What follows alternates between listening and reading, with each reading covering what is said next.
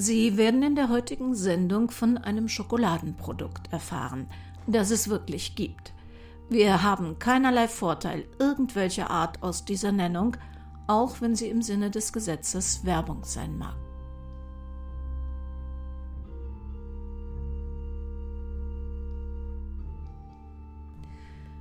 Narben.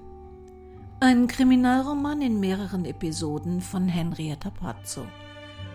Eine Produktion des Krimi-Kiosk-Verlages Petra Weber in Köln. Musik Adagio von Tommaso Albinoni.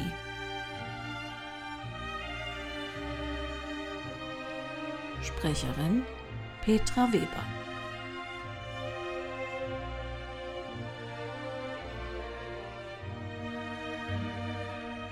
Sie hören Episode 2.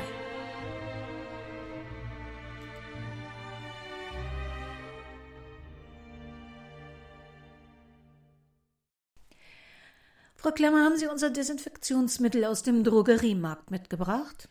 Nein. Ausverkauft? Nein, auch nicht.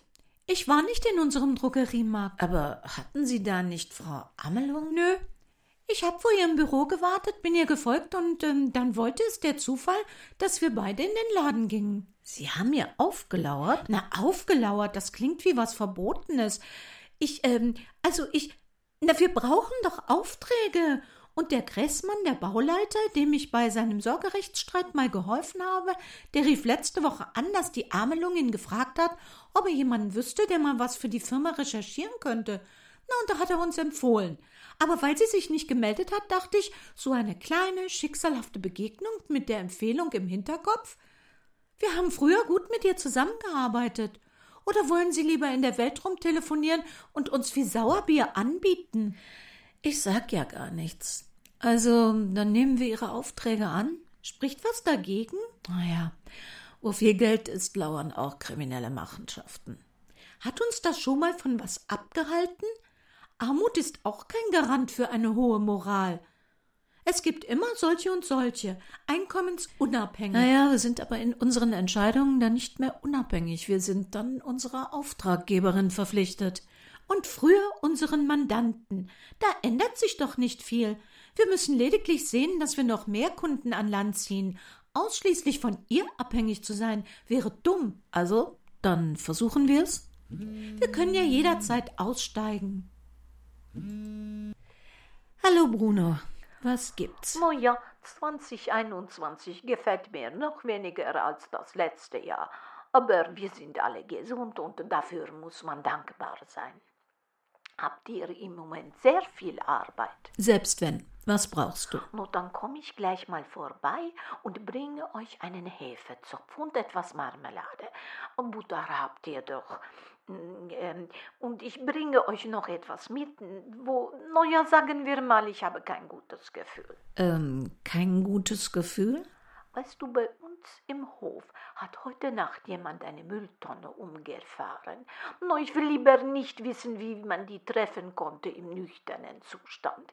Jedenfalls war er außerstande, den Müll wieder einzusammeln, und ich durfte das heute Morgen machen aber da war etwas komisch. Genauer? Ich bringe das gleich mit. Nur so viel, jede Menge Schokoladenpapier. Der Leichenwagen glitt die Straße hinunter.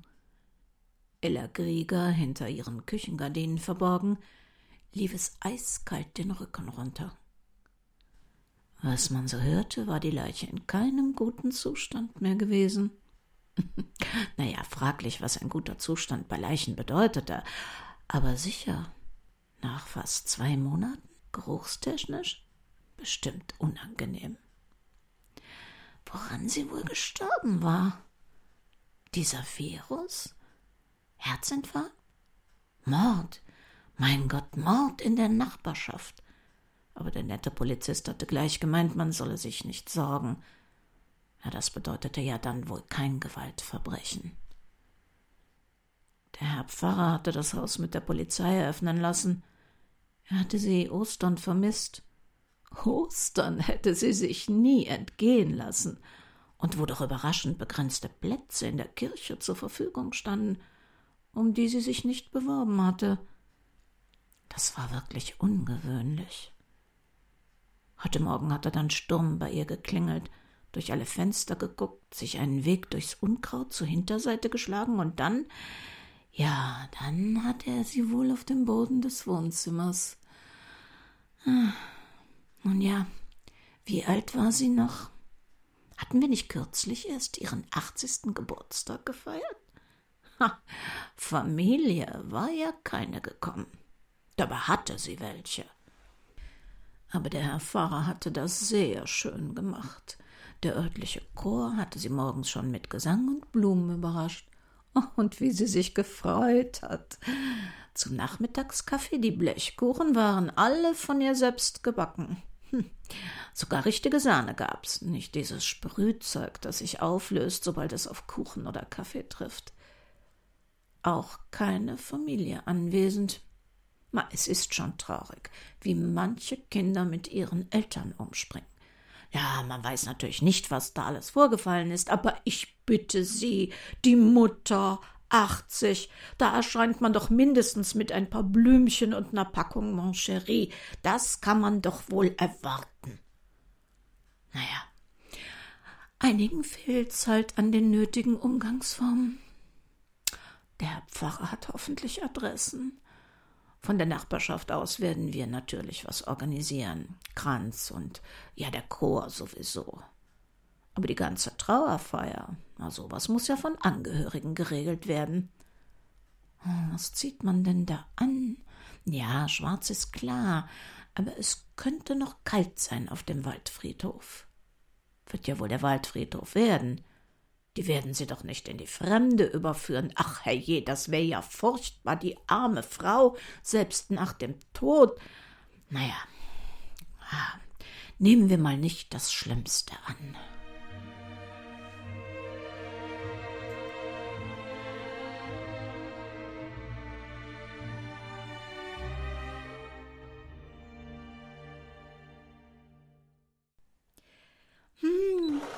Dieser Hefezopf und diese Marmelade. Hm, genial. Wieso ist das zweite Frühstück oft so viel besser als das erste? Nur weil wir hier mit viel Kaffee zusammensitzen. Zwar weit auseinander, dank eures Besprechungszimmers, aber wir sind zusammen. Und unter Menschen, da schmeckt alles einfach besser. Ja, leider. Und mit meinem neuen System höre ich euch auch aus der Entfernung. Was für ein System?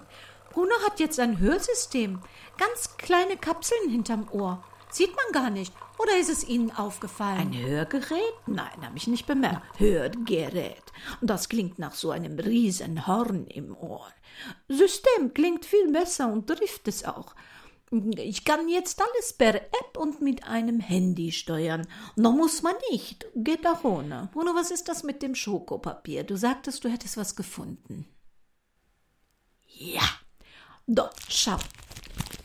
Bin ich nachts hochgeschreckt, weil jemand die Mülltonne umgefahren hat.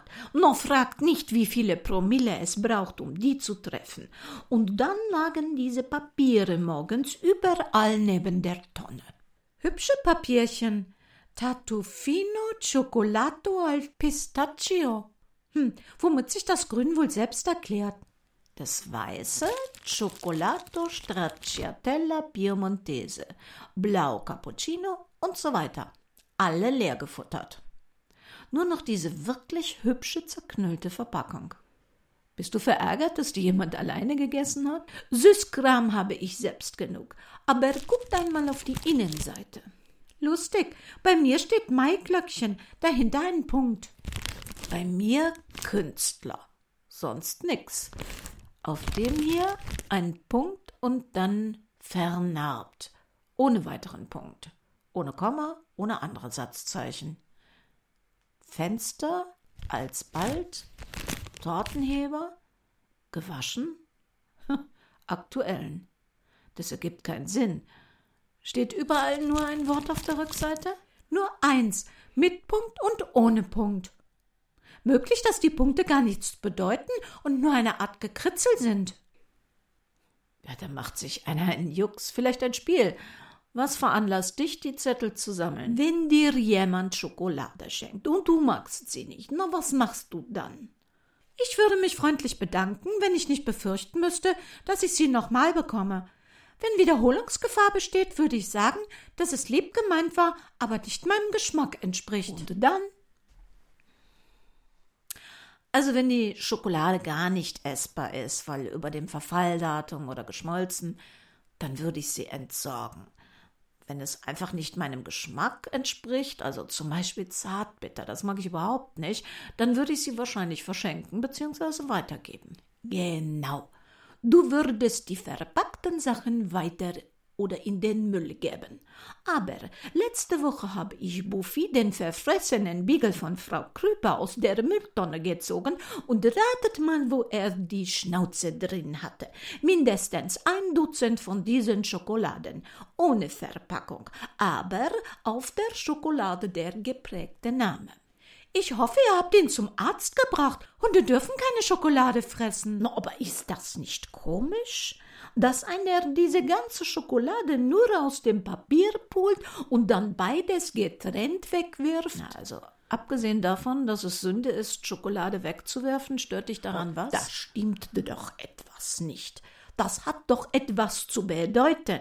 Ein Code oder eine chiffrierte Nachricht. Vielleicht wird jemand bei uns im Haus gefangen gehalten und versucht so auf sich aufmerksam zu machen. Also ich hoffe mal, dass weniger Menschen in Wohnungen eingesperrt werden, als wohl allgemein befürchtet wird. Aber was sollte das denn für einen Sinn ergeben?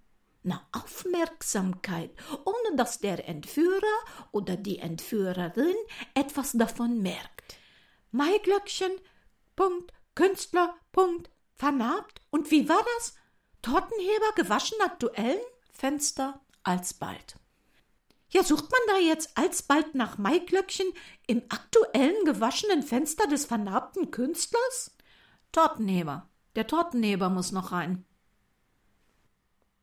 Ja, ich weiß ja, dass das blöd klingt, aber es sind vielleicht nicht alle Worte. Uns fehlen möglicherweise ein paar dazwischen. Warum nicht? Hilfe, ich bin im dritten Stock eingesperrt, befreit mich.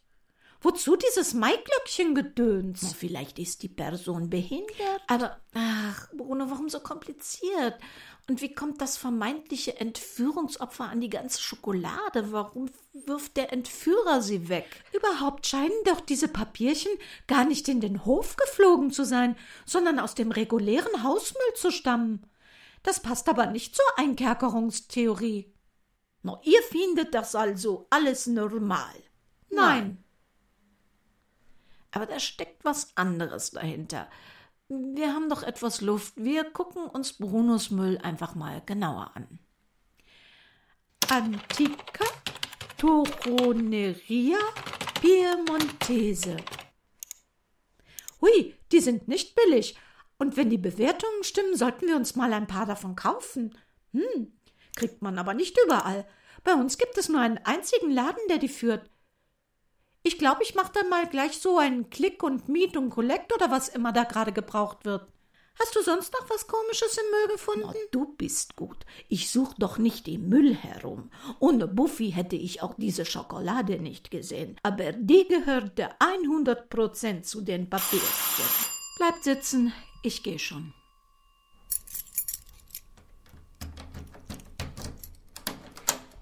Oh, Polizei. Ist etwas passiert. Guten Tag. Ähm, Sie sind Barbara Manott? Ja. Wir würden gerne hereinkommen. Wäre das okay? Ja, natürlich, selbstverständlich. Kommen Sie herein. Dankeschön. Und äh, Sie sind Kollegen, Freunde von Frau Manott? Sollen wir rausgehen? Nein, bitte bleibt. Vielleicht brauche ich Zeugen. Nein, Sie brauchen keine Zeugen. Das nicht. Ähm, von uns aus können Sie alle sehr gerne bleiben. Sie können sich auch setzen. Wir müssen Ihnen leider mitteilen, dass Ihre Mutter gestorben ist.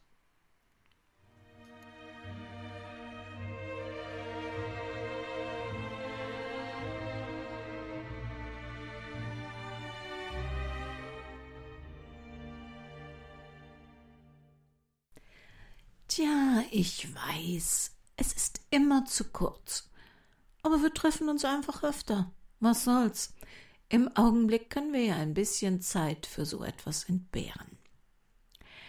Ich möchte mich bei allen bedanken, die uns immer wieder unterstützen und uns damit das große Vergnügen schenken, dass wir solche Krimis wie die Manott-Krimis einfach raus in die Welt podcasten dürfen.